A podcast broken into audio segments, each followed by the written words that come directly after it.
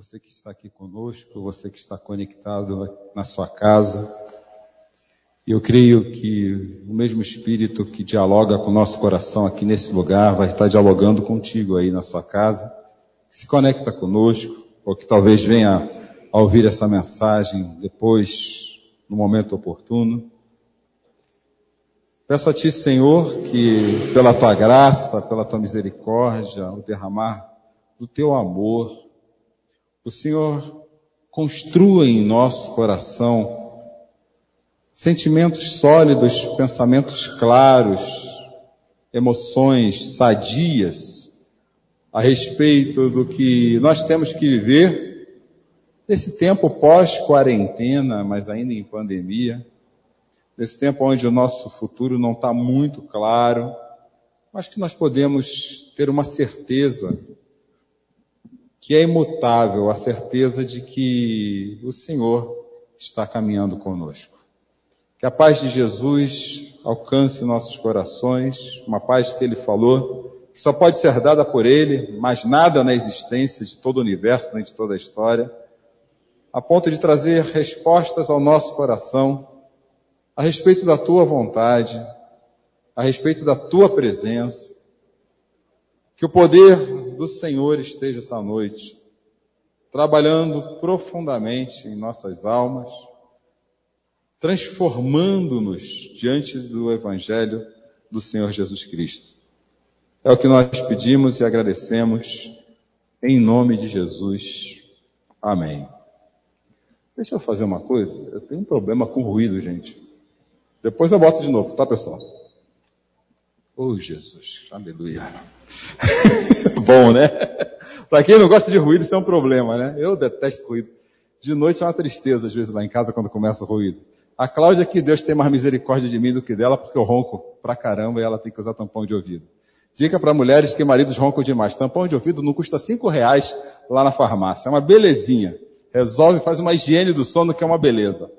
Meus queridos, eu preciso fazer, reforçar dois avisos aqui que foram dados antes e que talvez é, eu precise fazer até uma pequena correção. O primeiro é que a conta é 98, tá? A conta que é para auxiliar todas as propostas de reforma é 98. A conta 99 ela existe para um outro propósito ou quando você deposita qualquer valor por 99 centavos e a finalidade da conta 99 é ajudar pessoas em situação de vulnerabilidade que a nossa junta diaconal tem feito, inclusive o Pablo é diácono aqui da nossa igreja, juntamente com Semione e juntamente com o Sandro. Então, eles são aqueles que cuidam das pessoas, é como a nossa igreja tem cuidado das pessoas de uma forma organizada e tudo mais. Inclusive, se você tiver alguém que precise de algum tipo de ajuda, conversa com o Pablo, conversa com a nossa junta diaconal e eles darão encaminhamento. O outro aviso é sobre o Socrative. Eu preciso reforçar esse aviso. Qual que é o objetivo desse aplicativo? Eu tenho aprendido que a gente fixa mais aquilo que a gente ouve quando a gente pratica junto. O Socrative não identifica você, não identifica seu nome, né? a gente não, nem sabe quem está respondendo na verdade. Ele é uma ferramenta a mais aqui nesse encontro. É um aplicativo super leve que você abaixa no seu celular, entra lá na sala Galpão 316, e você vai respondendo aquilo que ele vai te fazendo. Então, não fica somente aquilo que eu te digo, fica sua reflexão a respeito do que eu te digo também. É para isso que ele serve. Eu acho que, aliás, é uma ferramenta muito inteligente, porque nós adultos aprendemos diferente das, diferentemente das crianças. As crianças aprendem com alguém falando normalmente isso, e hoje nem mais é isso. Mas nós aprendemos enquanto fazemos. Então, enquanto fazemos, isso é uma oportunidade. É bem legal. Semana passada, aí no calor do primeiro encontro, eu nem mostrei os resultados, mas ele mostra o resultado em tempo integral. Na hora que você responde, já aparece aqui. E até uma, uma meta, um objetivo, um alvo, não sei como vocês queiram chamar, é terminar a mensagem e a gente conversar um pouquinho a respeito das respostas também. Saber como essa mensagem ou como as mensagens têm alcançado o seu coração. Esse mês o tema é reiniciar, é basicamente o que está acontecendo, restart, reset. Eu acho que é algo que tem acontecido nas nossas vidas de forma muito clara ter que reiniciar muita coisa. Se já não reiniciou, vai reiniciar. Semana passada falamos do lamento, como temos que lamentar o momento que estamos vivendo. Essa semana batemos a, a, a, o numerário, vamos falar assim, de 600 mil pessoas mortas, já tem 600 mil brasileiros a menos no Brasil mortos de Covid. Não dá como estarmos insensíveis, não tem como estarmos insensíveis diante de um fato, olhando. Essa semana eu tive uma aula muito interessante. Uma coisa é você olhar para tudo, é você olhar para a floresta a partir da floresta. A outra coisa é você olhar para a floresta a partir das árvores. Então, o convite que eu faço é a gente prestar atenção nas árvores. As pessoas que já não estão mais aqui, que certamente vocês têm algumas nas suas vidas, eu tenho nas minhas, na minha vida, e a gente precisa realmente entender isso. Mesmo assim, a vida está seguindo em frente. Eu preciso entender o que está acontecendo, sem muitas respostas. Confesso que eu não tenho muitas respostas. Se você tiver respostas, me avisa, porque eu não tenho muitas de como será, o que vai acontecer, o que, que espera em 2022, eu não tenho. A única certeza que eu tenho é que Deus não muda. Esse fato é que Deus não muda. A outra certeza que eu tenho é que Deus está além das circunstâncias. Ficou bom, ficou ruim, Deus é o mesmo. Fora isso, eu não sei de mais nada. E é olhando para essa perspectiva de que Deus não muda, que Ele está além das circunstâncias, que eu convido a gente essa noite a pensar na reconstrução de uma vida a partir de uma nova realidade. E para isso, nós temos acompanhado dois livros na Bíblia do Antigo Testamento que falam especificamente de reconstrução. Fica para sua reflexão também, que é Esdras e Neemias eles, eles precisam reconstruir numa nova realidade, porque eles foram exilados no outro país, destruíram o país deles, e depois de um tempo eles precisaram voltar, e ao voltar, eles tinham o desafio de reconstruir a vida. Eles já não eram mais os mesmos que saíram de Jerusalém, que foram levados de Jerusalém para um outro país.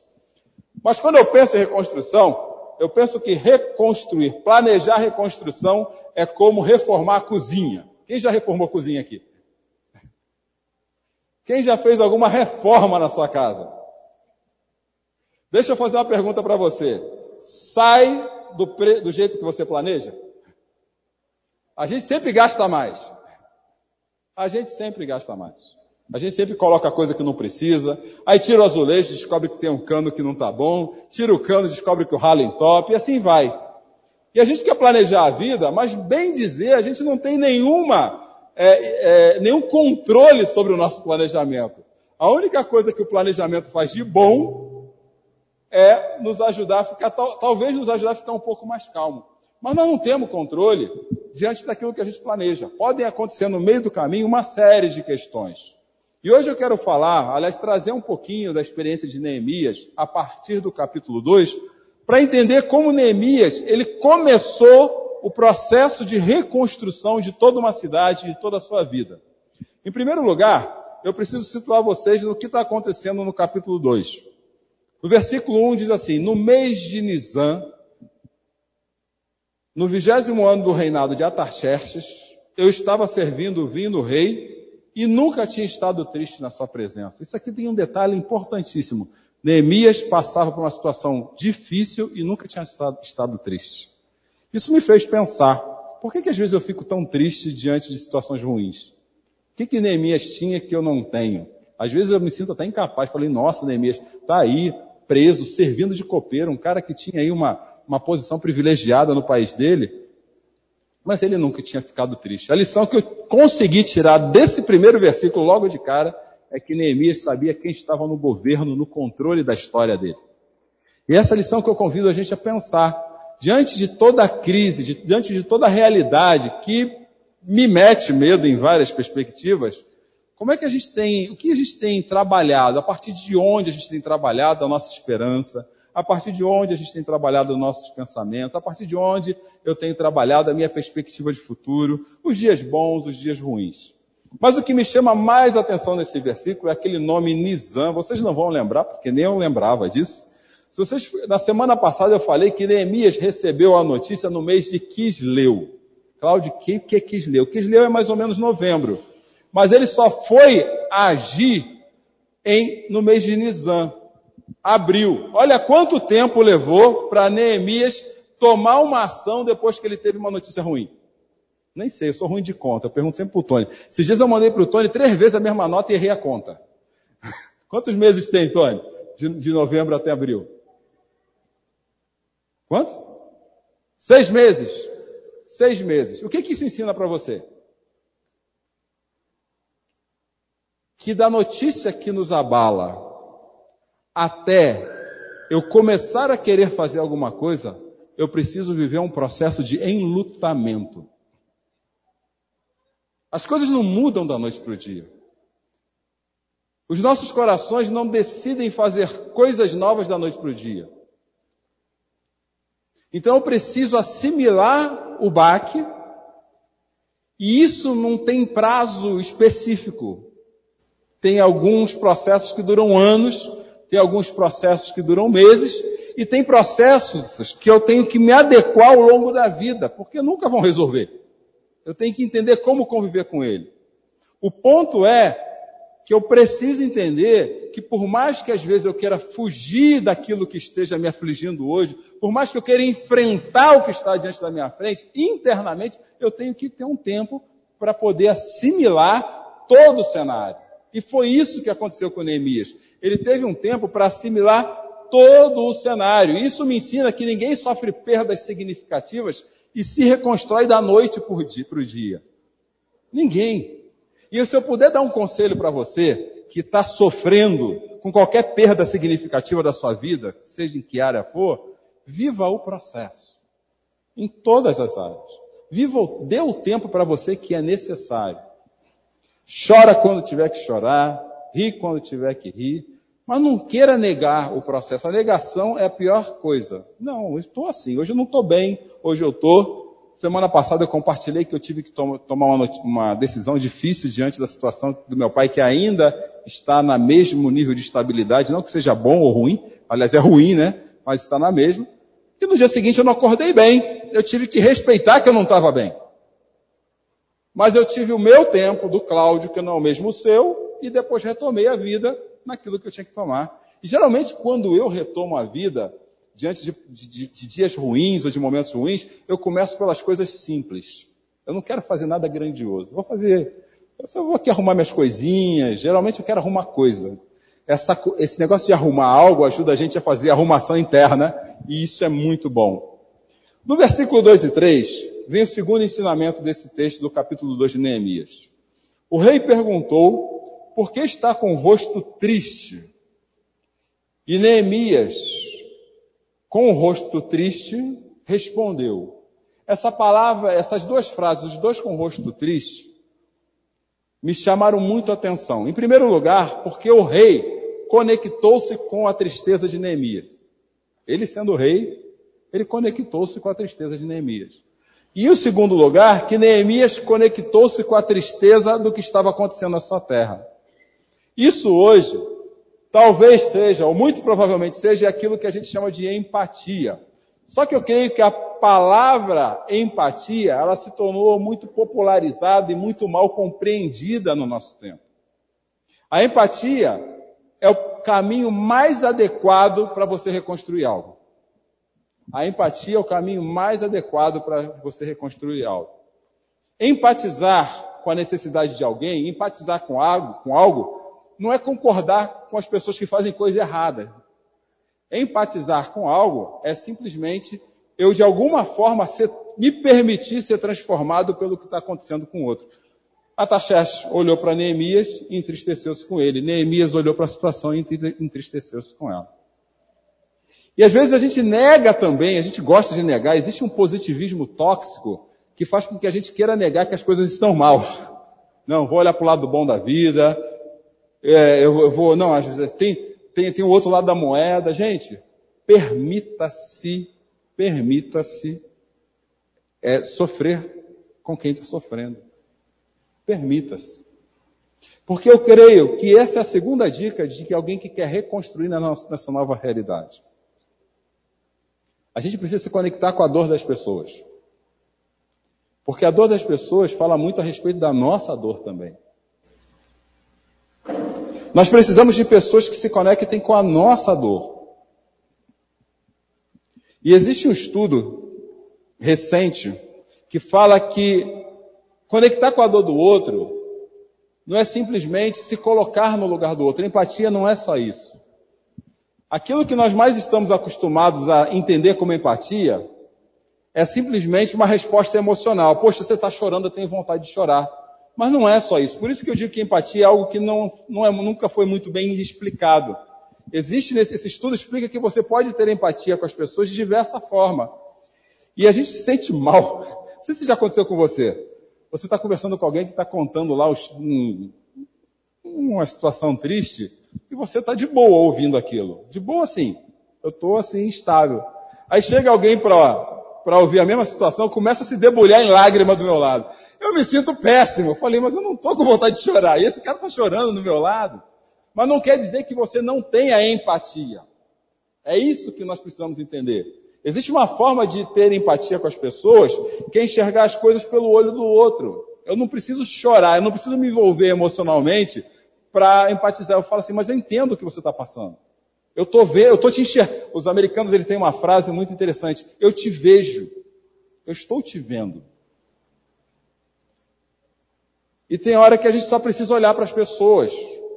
Tem pessoas que, nesse período todo que nós vivemos de quarentena, elas estão precisando que olhe nos olhos dela. É só isso. Isso também é empatia. Inclusive, esse estudo afirma que também tem outra forma de empatizar. É aquela coisa que eu tenho de ficar em casa e falei, pô, será que fulano está bem? Esse estudo diz que isso também é empatia.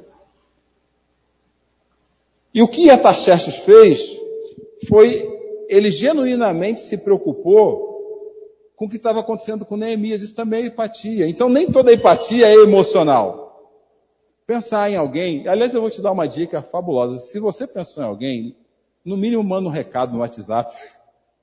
Isso é muito legal, é muito bom, é muito gostoso receber isso. Eu falei, olha, sonhei com você. Não que eu queria, não queria, eu diga que sonho seja o único caminho. Mas sonhei com você. Passei aqui num lugar, vi algo que você gosta. Poxa, lembrei da nossa conversa outro dia, resolvi te mandar um recado.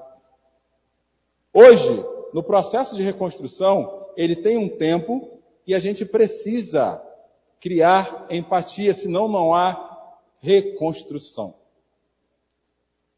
Tem uma máxima no mundo dos negócios de que as pessoas não compram negócios, elas compram de pessoas. Se no mundo dos negócios isso funciona, imagina para a gente. E nós temos, aliás, uma, um mal, eu tenho esse mal às vezes, a gente fica esperando que a pessoa fale com você. Não espera. Manda um recado.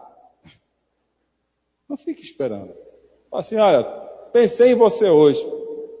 Não tem o que fazer, manda três pontinhos. Não tem o que fazer, escreve lá, potássio, potássio, potássio, potássio, potássio. KKKKK. Entendeu? Nós precisamos, se você quer reconstruir alguma coisa, tenha empatia. Ninguém teve mais empatia com a nossa vida do que Jesus Cristo. Jesus Cristo é o mestre da empatia. A própria encarnação de Jesus Cristo na nossa história é empatia. Sendo Deus, não se considerou igual a Deus, tornou-se humano como qualquer um de nós. Isso não é empatia, é o quê? Quando Jesus estava com seus amigos, como nós estamos entre amigos, ele lavou os pés dos seus amigos. Aí sempre tem um engraçadinho que não é empático, né? Pedro falou, comigo não. Eu falei, se não for contigo, você está enrolado, porque na minha comunidade precisa ter conexão de gente com gente. E se você não me deixar lavar os seus pés, você não vai entender o que vocês precisam fazer com os outros. Ninguém teve mais empatia do que Jesus Cristo. Então, se nós tivermos a oportunidade de entender o amor de Jesus Cristo dessa forma, deve fazer parte da nossa vida fazer isso na direção um do outro. Isso tem que fazer parte, isso tem que virar hábito, gente.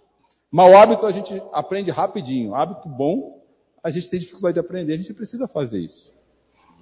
Então, o primeiro pilar para da reconstrução é empatia. Ninguém reconstrói nada concreto sem se correlacionar com alguém. Ponto. Eu conheço casal que perdeu a empatia dentro de casa. E aí, como é que fica? Não conversa mais? Não olha mais nos olhos? Não se preocupa com os detalhes da vida do outro? E aí, como é que fica? Ai, a vida está tão corrida. Ai, não tenho tempo para nada. Na hora que foi embora, vai pensar naquilo que não fez. Não tem jeito, gente. A única maneira de reconstruir nesses tempos é se conectando com pessoas. Não tem jeito. Depois Neemias, ele fez algo que tem que nos ensinar essa noite. O rei perguntou: O que deseja que eu faça? Aí Neemias fez o que? Falou o que queria? Não. O que, que ele fez? Orou. E esse é um erro clássico na nossa vida. Nós não perguntamos a Deus o que Ele quer que a gente faça. A gente quer resolver do nosso jeito. Principalmente se nós somos excessivamente ansiosos. A gente quer fugir do problema, a gente quer brigar com aquilo que está na nossa frente. Mas Neemias não deu um passo no processo de reconstrução da vida dele, nem de Jerusalém, sem perguntar a Deus o que o Senhor quer que eu faça. Nunca faça planos sem perguntar a Deus se esse seu plano atende primeiramente a expectativa dele. Nunca faça planos na sua vida sem conversar com Deus e falar: Isso que eu quero fazer, alegra o Senhor primeiro? Se não alegrar, nem saia do lugar. Ontem eu tive a oportunidade, a oportunidade de conversar com alguns amigos em Itu. Estávamos lá num grupo de 20, 30 pessoas em roda, cantando. E eu trouxe um texto que talvez ajude você a entender melhor por que, que não é bom nós termos expectativas para a nossa vida que Deus não tem a nosso respeito. Vocês lembram daquela parábola em que Jesus foi para Cafarnaum? E aí tinha uma multidão, ah, Jesus está lá, e ele foi todo mundo para lá, e quatro caras pegaram um paralítico e tinham que levar o paralítico porque eles, estavam, eles tinham expectativa de que Jesus curasse o paralítico. Aí eles fizeram das tripas coração, como diz o ditado, foi lá, abriram um buraco no teto, desceram o paralítico na frente de Jesus. Aí Jesus falou assim, como está no verso 5 aí que você está vendo projetado. Meu filho, seus pecados estão perdoados. Vamos mudar a cena? Imagina você com um problemaço, daquele que você não consegue ver solução e não vê saída. Jesus passou na sua frente agora, perguntando para você o que, que você quer. O que, que você ia pedir para Jesus? Jesus, resolve o meu casamento. Jesus, resolve a minha doença. Jesus, resolve o problema da minha conta bancária. Aí Jesus olha bem nos seus olhos e fala assim: seus pecados estão perdoados.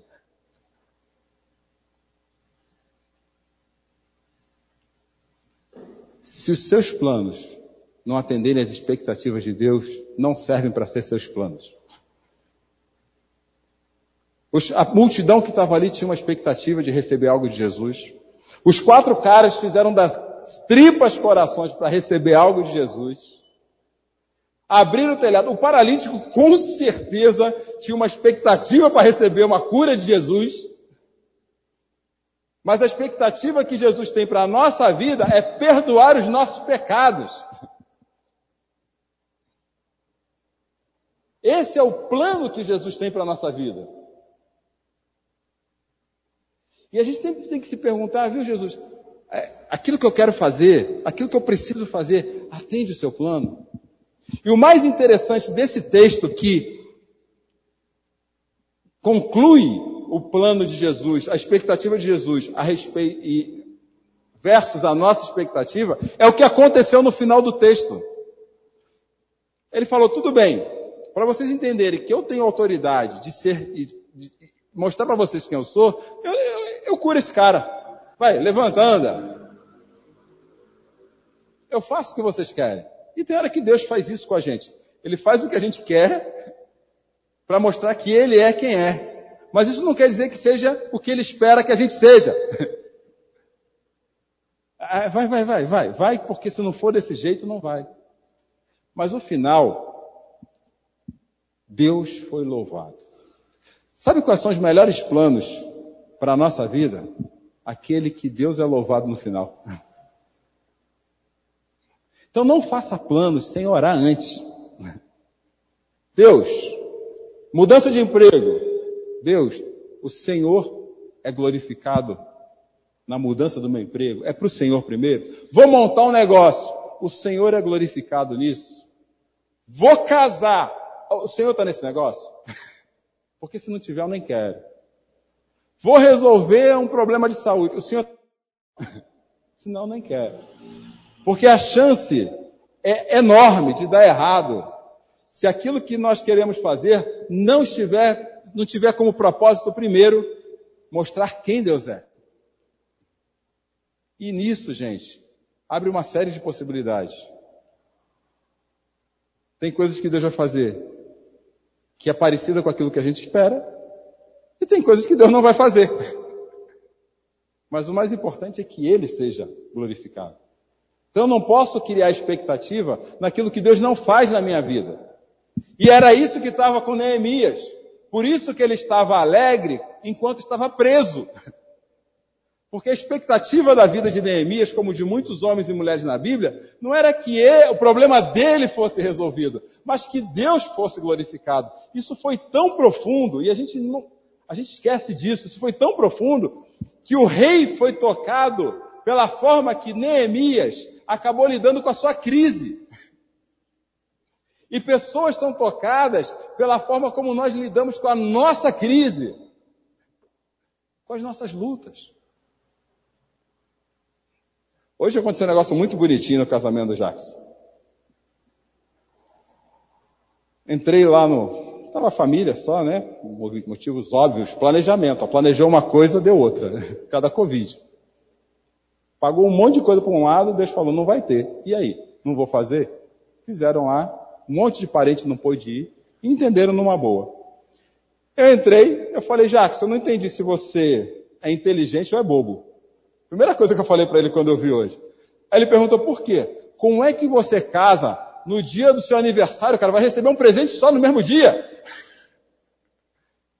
Aí ele olhou bem para meus olhos assim e falou, pastor, até hoje, eu nunca encontrei motivo para ser feliz no dia do meu aniversário. E hoje eu encontrei. Os planos, os nossos planos têm que estar de acordo com a glória de Deus. Se não tiver, não serve. Por isso eu preciso orar antes de agir. Em terceiro e penúltimo lugar, Neemias nos ensina que, que antes de fazer qualquer coisa, olha o que ele fez. Ele saiu discretamente durante a noite levando comigo alguns amigos. Aliás, se você for no versículo 16, vai estar escrito assim: os oficiais da cidade não sabiam onde eu tinha ido e nem o que eu estava fazendo. Às vezes a gente, a gente se dá mal na reconstrução porque a gente está falando para a multidão aquilo que a gente só pode dividir com os amigos. A gente quer falar para todo mundo. Eu já vivi problema suficiente na minha vida eu já tive que passar por muitas reconstruções na minha vida, já tive que passar por reconstruções o suficiente, quase que a língua travou, para saber que a maior parte das pessoas que querem saber de você querem especular a respeito da sua vida. E não estão ali para te abençoar. Às vezes na euforia a gente quer abrir a boca, olha, quer contar para tu, tive uma ideia. Eu tenho esse problema, gente. Eu às vezes eu fico tão empolgado que eu começo a falar, mas na verdade eu estou pensando. Eu penso falando, e as pessoas não entendem nada, olha para minha cara com aquela cara de caneca, o que esse cara está falando? Mas a gente tem que tomar muito cuidado. Neemias orou, Neemias viveu o processo, orou, conversou com Deus, Deus falou, Neemias, é isso que eu espero para você, segue por esse caminho, mas antes de agir, ele não abriu a boca, ele foi analisar o terreno. E a dica que fica aqui para o nosso coração é que nós precisamos, na verdade, fazer duas coisas quando no processo de reconstrução na minha vida. A primeira é ficar na sua. Na minha terra tinha um ditado, não sei se aqui em Sorocaba tem o mesmo, boca de siri. Mas eu não posso me calar para todo mundo. Porque Neemias levou algumas pessoas para compartilhar os planos. Então, se eu não posso falar para a multidão, por outro lado, eu preciso ter pessoas à minha volta para me ajudar na percepção do plano. Porque a nossa cabeça, às vezes, vicia num caminho só e a gente não acerta todas. Só planeja e age sozinho pessoas orgulhosas demais para dividir a vida com outra. E a gente precisa dividir com as pessoas, mas as pessoas certas. É muito triste, às vezes, no relacionamento, quando uma parte do, do, do, uma parte do relacionamento sabe coisas profundas e precisa resolver coisas profundas sem nunca ter conversado com o outro. Isso é triste. Isso para mim é triste. Aí daqui a pouco alguém é pegou de surpresa. Ué, é muito triste quando não há diálogo profundo. Às vezes a conversa fica só em clichê. E aí, tudo bem? Bom dia. Seu dia foi bom? Foi bom? Então foi ruim. Ah, tá legal. Tchau, tô indo. Acabou. Não é assim. Aliás, isso é uma característica profunda do relacionamento. É poder compartilhar sonhos para que os sonhos fiquem comuns. E a gente perde isso, gente. Precisa exercitar, precisa voltar. Como é que você está? O que, que nós vamos fazer junto daqui a um tempo? Quais são as, qual é a sua vontade? Está precisando de algo?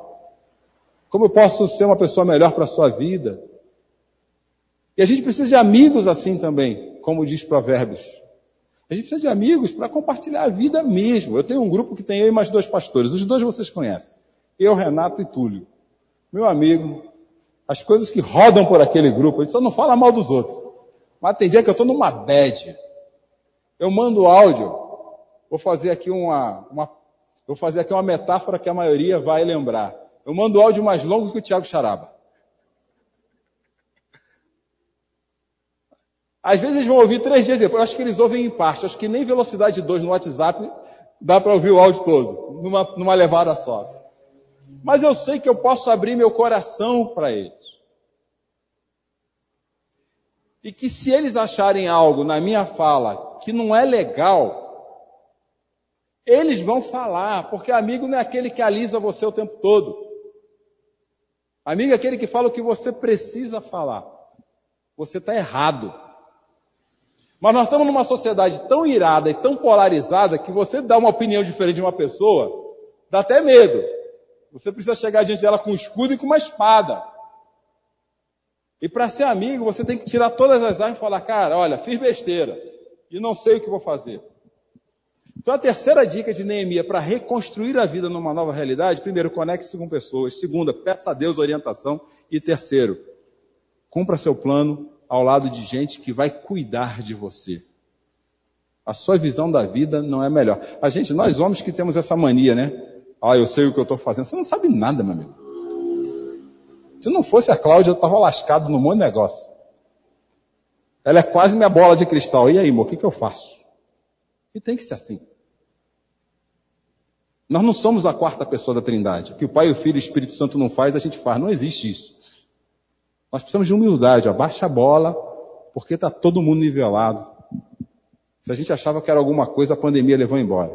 E por fim, terminando aqui minha reflexão, Neemias, aí sim, ele foi contar para as pessoas, depois de todo esse processo, o que ele ia fazer. Então ele viveu a notícia, ele se conectou com a dor da notícia, ele orou e perguntou a Deus. Depois ele foi lá, observou, chamou os amigos, viu? É legal fazer isso. E aí ele foi contar. E aí vem uma coisa, gente, que conclui a minha mensagem aqui essa, essa noite. Ninguém, ninguém constrói nada sozinho. Ninguém constrói nada sozinho. Reconstrução de vida tem a ver com conectar-se com pessoas. As pessoas se engajam na sua dor, na nossa necessidade. Eu sei, às vezes é difícil conversar com as pessoas algumas coisas. Mas eu estou aqui para te dizer, em nome de Jesus, essa noite, que se você não começar a conversar com as pessoas as coisas que estão acontecendo na sua vida, você vai ficar cada vez mais doente, espiritualmente, emocionalmente e psicologicamente. Neemias começou a falar com as pessoas a respeito, olha, eu estou sofrendo demais com o que eu estou vendo aí no Brasil. Eu estou sofrendo demais no que eu estou vendo na vida de algumas pessoas. Poxa, Deus me falou que eu tenho condições de ajudar algumas. Outra coisa, ninguém é chamado para ajudar todo mundo. Eu não sou chamado para ajudar todo mundo. Não é todo mundo que gosta de falar comigo. Eu, de boa, para mim tudo bem.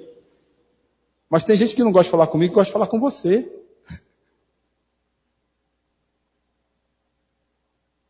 E você pode ser a melhor ajuda que uma pessoa pode dar. Mas nós precisamos falar. Como eu berro lá para o Renato e para o Túlio. Entendeu? Vocês precisam ter gente para se conectar a respeito dos seus planos. Não comece nada na sua vida nesse período de pandemia sem conversar com alguém. Eu digo que a gente tem que ter pelo menos três pessoas para conversar. Conversar mesmo. Mas não é gente para ficar fazendo firula, não. Não é para bater papo, não é para jogar conversa. Para conversar mesmo. Eu preciso falar com alguém. Não sofra sozinho na sua, nos seus planos. E quando aí sim ele foi abrir, foi que alguém falou assim: tá bom, a gente está contigo nessa. A gente está contigo nessa. Repararam o movimento? Que Neemias não pegou a notícia e saiu fazendo? Que lições isso, é, isso traz para a minha vida? Primeiro, viva o processo. Dia ruim é dia ruim, dia bom é dia bom. Tira esse positivismo tóxico da cabeça. É ruim, mas está bom. Não tem isso. Está ruim. Acabou. Isso é coisa do passado.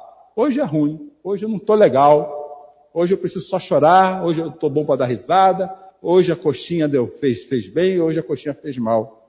Segunda dica, conecte as pessoas com a sua dor. Não fica sozinho, não sofra sozinho. Porque o pós-pandemia tem muito mais a ver com pessoas do que com coisas. Terceiro, não faz nada sem entender se Deus está validando o que você tem para fazer. E em último lugar, em penúltimo lugar, preserve suas palavras. A língua grande, quem fala demais, tem um ditado, não tem quem fala demais? Dá bom dia a cavalo, né? Quem fala demais dá bom dia a cavalo. Conversa com amigos de alma. Conversa com pessoas que se conectam. Aliás, deixa eu abrir um parênteses aqui. Toma cuidado com uma coisa, porque a gente gosta de falar com pessoas que concordam com o que a gente fala, tá? Não é isso que eu estou falando. O fulano me entende, então eu vou falar com ele. Não é isso que eu estou falando. Nossos amigos têm que não nos entender às vezes. Para eles fazerem as perguntas certas para a nossa vida. Cuidado com isso. E por fim, engaje pessoas na sua vida. Chama a gente para perto. Olha, eu estou pensando nisso, eu quero fazer isso, eu quero fazer aquilo outro. O que, que você acha? Quer, me ajuda? Quer fazer comigo? Aí eu acredito que você começa a reconstruir construir algo sólido em tempos de nova realidade. Que Deus nos abençoe. Vamos orar? Pai querido,